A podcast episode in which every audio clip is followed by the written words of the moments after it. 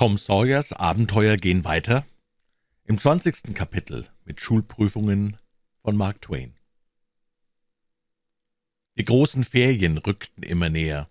Der Lehrer, ernst von Natur, wurde strenger und anspruchsvoller von Tag zu Tag, sollte doch seine Schule Ehre einlegen am verhängnisvollen großen Tag der Prüfung. Seine Rute und sein Lineal kamen gar nicht mehr zur Ruhe, zum wenigsten bei den kleineren Schülern. Nur die großen Knaben und die jungen Damen von der Sonntagsschule entgingen einer Züchtigung. Und Herrn Dobsons Prügel waren was wert unter Brüdern, denn obgleich er unter seiner Perücke einen vollständig kahlen und glänzenden Schädel barg, so stand er doch noch im kräftigsten Mannesalter, und die Stärke seiner Muskeln ließ nichts zu wünschen übrig.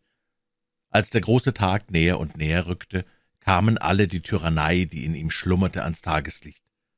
Mit grausamer Lust ahndete er die geringsten Versäumnisse und Fehler. Die Folge davon war, dass die Kinder ihre Tage in Schreck und Qual, ihre Nächte mit Schmieden finsterer Rachepläne verbrachten. Sie ließen sich keine Gelegenheit entgehen, dem Lehrer einen Streich zu spielen, der aber blieb immer Meister. Die Strafe, die jedem solchen kleinen Racheakt auf dem Fuße folgte, war so großartig, so niederschmetternd, dass die Jungen den Kampfplatz jedes Mal vollständig geschlagen verließen. Zuletzt entstand eine Verschwörung und ein Plan wurde ausgeheckt, der den glänzendsten Sieg versprach. Die Verschwörer zogen den Sohn des Anstreichers ins Vertrauen, welcher Lehrling bei seinem Vater war, setzten ihm den Plan auseinander und baten um seine Hilfe. Der hatte nun wieder seine eigenen Gründe, sich dem Racheplan anzuschließen, denn der Lehrer wohnte im Hause des Anstreichers und hatte dem Jungen genügend Ursache zum gründlichsten Hasse gegeben. Die Frau des Lehrers wollte in den nächsten Tagen zu einem Besuch aufs Land gehen, und so stand der Ausführung des Planes nichts im Wege. Der Lehrer pflegte sich zur würdigen Vorbereitung, bei großen Gelegenheiten aus der Flasche nachhaltig Mut zuzusprechen, und der Anstreicherjunge versprach, am Prüfungsabend, wenn der Lehrer das nötige Studium des Mutes erreicht habe und in seinem Stuhle ein Stärkungsschläfchen halte, die Sache schon besorgen zu wollen. Knapp zur rechten Zeit wollte er ihn dann schleunigst wecken und in aller Eile zur Schule spedieren. Als die Zeit erfüllet war, trat denn das große Ereignis ein. Um acht Uhr abends erstrahlte das Schulhaus im Glanz der Kerzen und im Schmuck der Gewinde aus Laub und Blumen. Majestätisch thronte der Lehrer auf seinem Katheder, die schwarze Tafel hinter sich. Auf Bänken zu beiden Seiten saßen die Eltern der Kinder und die Würdenträger der Stadt, vor dem Katheder dehnten sich die Reihen der Schüler, hier die Knaben, die dermaßen gewaschen und herausgeputzt waren, dass man ihnen das Unbehagen ansah, dort die Mädchen in schneeweißem Musselin, sichtbar durchdrungen von dem erhebenden Bewusstsein, in bloßen Armen, blau und roten Bändern und mit Blumen im Haar zu glänzen. Den Hintergrund bildete das Volk. Die Prüfung begann. Ein winzig kleiner Junge erhob sich und rezitierte mit einem Schafsgesicht. Kaum glaubt ihr, dass solch kleiner Wicht wie ich es wagt und zu euch spricht, und so weiter. Wobei er seinen Vortrag mit den peinlichen, genauen, stoßweisen Bewegungen einer Maschine begleitete, noch dazu einer Maschine, die etwas aus der Ordnung geraten zu sein schien. Doch stolperte er sicher, wenn auch zu Tode geängstigt, bis zum Schluss hindurch, klappte den Oberkörper verbeugend nach unten, bekam einen wahren Beifallssturm von dem dankbaren Publikum und zog sich aufatmend zurück. Ein kleines, verschüchtertes Mädchen lispelte ihr. »Ein kleines Lämmchen, weiß wie Schnee, ging einstens auf die Weide«, machte einen mitleiderregenden Knicks, erhielt ihren Anteil an Applaus und setzte sich glühend rot und glückselig wieder hin. Tom Sawyer trat nun vor, voll stolzer, aber trügerischer Zuversicht, und begann mit donnerndem Pathos und verzückten Gebärden die berühmte Ode an die Freiheit zu deklamieren, aber wehe, in der Mitte etwa angelangt, verließ ihn just das Gedächtnis, das Lampenfieber ergriff ihn, seine Knie zitterten, er drohte zusammenzusinken oder zu ersticken. Wohl hatte er des Hauses Mitleid für sich, aber auch des Hauses Schweigen. Finster blickte der Lehrer, drohend zog er die Stirne in Falten, dies machte das Unheil vollständig. Tom stammelte, stotterte noch eine Weile, gab's dann auf und zog sich zurück. Jeder Zoll ein geschlagener Held. Ein schwacher Beifallsversuch, der sich erheben wollte, wurde im Keime erstickt. Jetzt folgten auf brennendem Deck der Knabe stand, dann hernieder kam einst Asurs Macht und andere dergleichen deklamatorische Kleinodien. Nun kamen Leseübungen und ein regelrechtes Kreuzfeuer in der Kunst des Buchstabierens. Die magere Lateinklasse bestand ihre Sache mit Ehren. Dann nahte der Hauptakt des ganzen Abends. Der Vortrag von selbstgefertigten Aufsätzen und Gedichten der jungen Damen. Der Reihe nach trat jede an den Rand der Estrade, räusperte sich, erhob ihr von einem zierlichen Band umschlungenes Manuskript und begann zu lesen mit dem nötigen Aufwand von Ausdruck und Gefühl. Die Themata waren dieselben, wie sie ihre Mütter, Großmütter und zweifellos alle weiblichen Vorfahren der Familie bis zurück zu den Kreuzzügen schon bearbeitet hatten. Freundschaft, Erinnerungen früherer Tage, die Religionen der Geschichte, das Land der Träume, die Vorteile der Kultur, Vergleiche und Verschiedenheiten der politischen Regierungsformen, Melancholie, kindliche Liebe, Herzenswünsche und so weiter und so weiter. Die meisten dieser Ergüsse zeichneten sich durch eine starke Vorliebe für das Gefühlvolle aus. Die großartigste Verschwendung erhabener Ausdrücke und Redewendungen war ebenfalls ein gemeinsamer Zug, ebenso das gewaltsame Herbeiziehen allgemein bekannter und beliebter Phrasen und Zitate. Den Schluss bildete hier wie dort unweigerlich eine möglichst stark aufgetragene moralische Nutzanwendung. Einerlei was der behandelte Gegenstand gewesen, mit kühnem Sprung lief das Ende ohne Unterschied in eine äußerst erbauliche Betrachtung aus, die sich nicht ohne Rührung anhören ließ und einen schmeichelhaften Rückschluss auf die Tugenden der schönen Mahnerin gestattete. Der erste Aufsatz, der vorgetragen wurde, betitelte sich »Dies also ist das Leben«.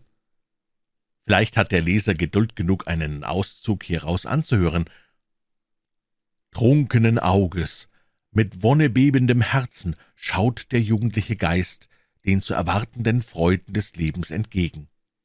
Geschäftig malt ihm die Einbildungskraft rosenfarbene Bilder der Wonne vor. Im Geiste sieht sich die jugendliche Schöne als Dame von Welt, inmitten des wogenden, festlichen Getriebes, scherzend, lachend, umkost, umworben, gefeiert, schauend und geschaut. Ihre anmutige Gestalt gleitet in wehenden weißen Gewändern auf den Wellen des wirbelnden Tanzes dahin, ihr Auge strahlt am hellsten, ihr Schritt ist der elastischste in der ganzen heiteren Gesellschaft.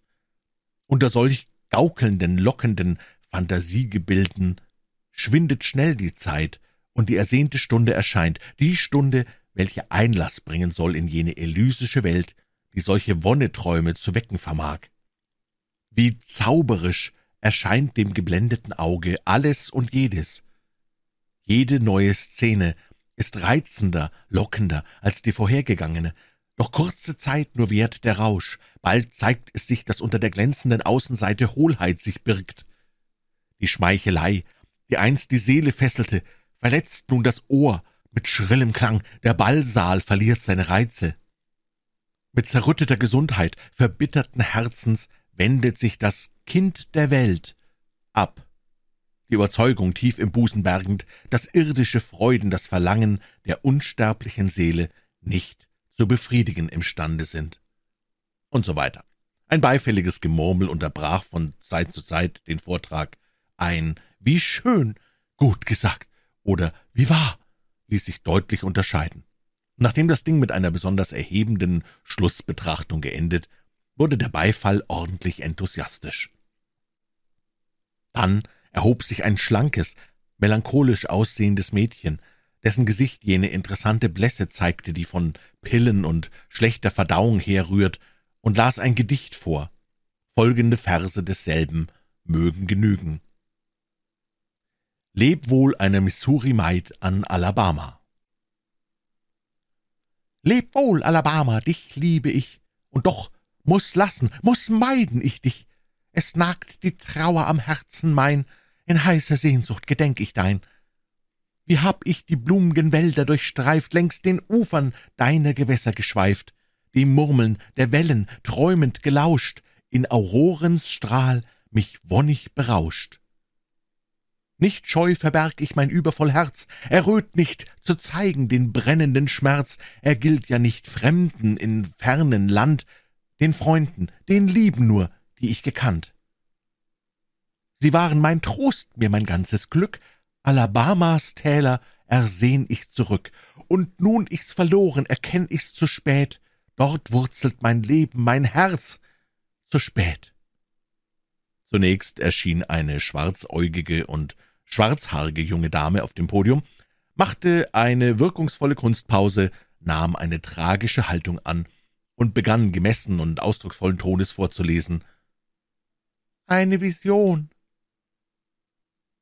Dunkel und stürmisch war die Nacht, am Himmelszelte oben flimmerte nicht ein einziger Stern, nur das dumpfe Dröhnen des Donners vibrierte beständig im geängstigt lauschenden Ohre, während grelle Blitze in entfesselter Wildheit die wolkigen Himmelskammern durchrasten und der Macht zu spotten schienen, die der große Franklin sich über sie angemaßt. Selbst die stürmischen Winde kamen einmütig hervor aus ihrer geheimnisvollen Hohle und schnaubten und tosten einher, als wollten sie durch ihre Gegenwart die tolle Szene noch toller machen. Zu eben solcher Stunde, gleich dunkel, gleich trostlos und entsetzensvoll, schrie einst mein ganzes Sein nach dem Balsam menschlichen Mitgefühls. Umsonst! Da, plötzlich, erschien sie, die mein Trost, mein Führer und mein Rat, mein Glück im Grab, mein All an meine Seite trat. Sie schwebte daher wie eines jener glänzenden, anmutbeschwingten Wesen, mit denen Jugend und Romantik sich die sonnigen Fluren ihres Eden bevölkern, eine Königin der Schönheit, nur mit ihrer eigenen, unvergleichlichen Lieblichkeit angetan und geschmückt. So leise war ihr Schritt, keinen Laut rief er hervor, und nur der magische Wonneschauer, der mein ganzes Sein bei ihrer sanften Berührung durchrieselte, verriet mir ihre Gegenwart, sonst wäre sie entschwebt, gleich andern, sich dem Auge nicht selbstbewusst aufdrängenden Schönheiten, unbemerkt und ungesucht. Gleich eisigen Tränen auf dem Gewande des Dezembers lag eine eigentümliche Traurigkeit auf den geliebten Zügen, als sie, ernst auf die draußen kämpfenden Elemente hinweisend, mich die beiden durch dieselben dargestellten Wesen betrachten ließ. Dieser nächtliche Gespensterspuk füllte zehn Seiten des Manuskripts und endete in einer Predigt von solch niederschmetternder, hoffnungraubender Wirkung auf alle Nichtgläubigen, dass der Aufsatz den ersten Preis gewann und einstimmig für die beste Leistung des Abends erklärt wurde. Der Bürgermeister des Städtchens überreichte der glückstrahlenden Verfasserin in feierlicher Ansprache den Preis, indem er sagte, es sei bei weitem das beredetste, pathetischste, was er je gehört, ja, dass der große Daniel Webster selber hätte stolz drauf sein können. Beiläufig mag noch bemerkt werden, dass die Zahl der Aufsätze, in denen das Wort wunderbar mit Vorliebe angewendet und der menschlichen Erfahrung als einer Seite im Buche des Lebens erwähnt wurde, den üblichen Durchschnitt erreichte. Nun erhob sich der Lehrer, der durch den Erfolg des Abends so sanftmütig und weich geworden war, dass sein Wesen beinahe an Liebenswürdigkeit streifte, schob seinen Stuhl zurück, wandte dem Publikum den Rücken und begann, auf der schwarzen Tafel eine Karte von Amerika zu entwerfen, um die Geographieübungen daran vornehmen zu können. Seine unstete Hand aber wollte ihm nicht parieren bei der Sache, ein unterdrücktes Gekicher lief durch das Haus. Er wusste, was es bedeutete, und nahm alle Kraft zusammen, um sich mit Ehren herauszuziehen. Er fuhr mit dem Schwamm über die misslungenen Linien und machte sich geduldig aufs Neue daran, nur um sie mehr und mehr zu verrenken, und das Gekicher wurde immer deutlicher. Mit Macht und ganzer Aufmerksamkeit warf er sich nun auf sein Werk, entschlossen, sich durch die augenscheinliche Heiterkeit nicht aus der Fassung bringen zu lassen. Er fühlte, dass alle Augen auf ihn gerichtet waren, er glaubte nun endlich im richtigen Fahrwasser zu sein, und doch dauerte das Gekicher fort, ja, es nahm sogar noch zu, und Grund genug dazu war vorhanden. Im oberen Stock befand sich eine Dachkammer, in deren Fußboden eine Klappe angebracht war, unter der just eben der Lehrer stand. Durch diese Klappe nun erschien eine Katze, die an einem um die Hinterbeine geschlungenen Seile hing und der man um Kopf und Maul einen dicken Lappen gewickelt hatte, um sie am Schreien zu hindern. Als sie so langsam niedersank, krümmte sie sich nach oben und versuchte sich mit den Pfoten am Seil festzuklammern. Umsonst. Sie griff mit den Pfoten nur in die unfassbare, haltlose Luft. Das Gekicher schwoll und schwoll. Die Katze war jetzt nur noch sechs Zoll von dem Haupte des ahnungslosen Lehrers entfernt. Sie sank tiefer und tiefer, noch eine Spanne, und nun schlug sie die verzweifelten Krallen in die Perücke des schulmeisterlichen Hauptes. klammerte sich fest an dem willkommenen Halte und wurde im selben Moment zurückgezogen zur Klappe, die Siegestrophäe fest in den räuberischen Klauen. Des Schulmeisters kahler Schädel aber erstrahlte in ungeahnter, zauberischer Pracht. Der Sohn des Anstreichers hatte denselben vergoldet. Dies bereitete der Festlichkeit ein jähes Ende. Die Jungen waren gerecht, die Ferien da. Die gerade angeführten sogenannten Aufsätze sind ohne Veränderungen einem Buche entnommen, das den Titel führt Prosa und Poesie von einer Dame des Westens. Als genaue Studien nach dem bekannten Schulmädchenmuster sind sie infolgedessen weit glücklichere Beispiele als bloße Nachbildungen hätten sein können.